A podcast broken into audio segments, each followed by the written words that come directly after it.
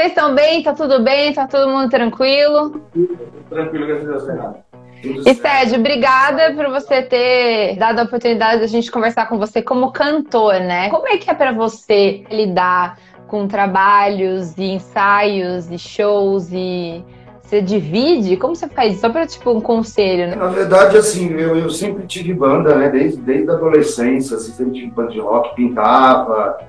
E aí comecei a atuar na faculdade porque fui fazer artes plásticas, na verdade. E aí tinha, tinha disciplina, licenciatura né, em educação artística, habilitação em artes plásticas, aí eu mudei para artes cênicas, porque na primeira aula, assim, na primeira apresentação, já me chamaram para trabalhar e eu era motoboy na época, né? Ganhei um dinheirinho e para poder pagar a faculdade, porque meu sonho era ser artista plástico ou continuar tocando com a banda. Eu sabia que isso, de um jeito ou de outro, eu nunca me preocupei muito assim, porque eu fui fazendo. Aí eu ganhava um dinheiro com, com teatro e fazia um show que não rolava nada de grana assim, mas ao mesmo tempo, depois no outro show tava cheio de gente e fazia peça de graça e pintava um quadro, vendia por, sei lá, trocava por dois meses de aluguel. E a vida foi indo assim, aí um trabalho foi levando do outro. Claro, as oportunidades mudaram, mas principalmente pensando em cultura, que a gente vê, né, é, a gente tocou muito na década, até o começo dessa década e a década passada em São Paulo, no ABC, tinha muita estrutura para a gente, tocamos fora, Rio, é, Recife, Curitiba, enfim, é, muita estrutura para a gente tocar, sempre tinha um incentivo e tal.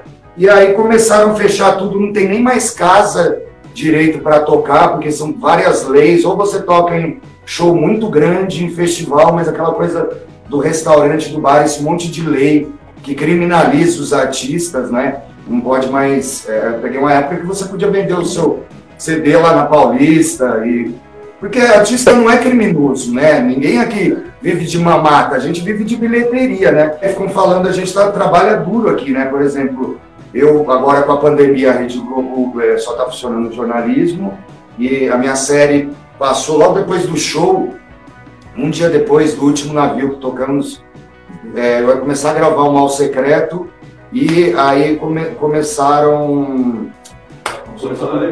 É, quarentena total, assim. E, e, aí a gente, poxa, a gente não para de trabalhar, assim, é, escrevendo músicas aqui, né? Vai sair um disco novo dessa pandemia. E é isso, assim, a gente acredita muito, muito é, no faça você mesmo.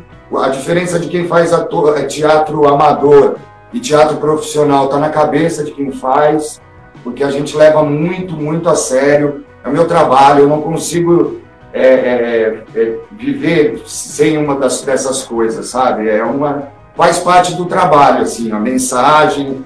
E é isso, trabalhando, né? Trabalhando muito. Dá uma revolta um pouco quando fala esse negócio de mamata, que a gente nunca. A lei de incentivo existe para incentivar a arte, mas automobilismo e tudo, e falam que a gente é mamata. Mamata é quem vive de, de herança de, de, de deputado, de, que, de política, que nunca aprovou uma lei. Eu acho que isso que é uma mata.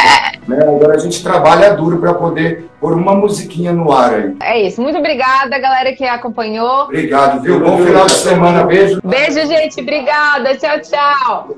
Meu fãs, amigos, tamo junto.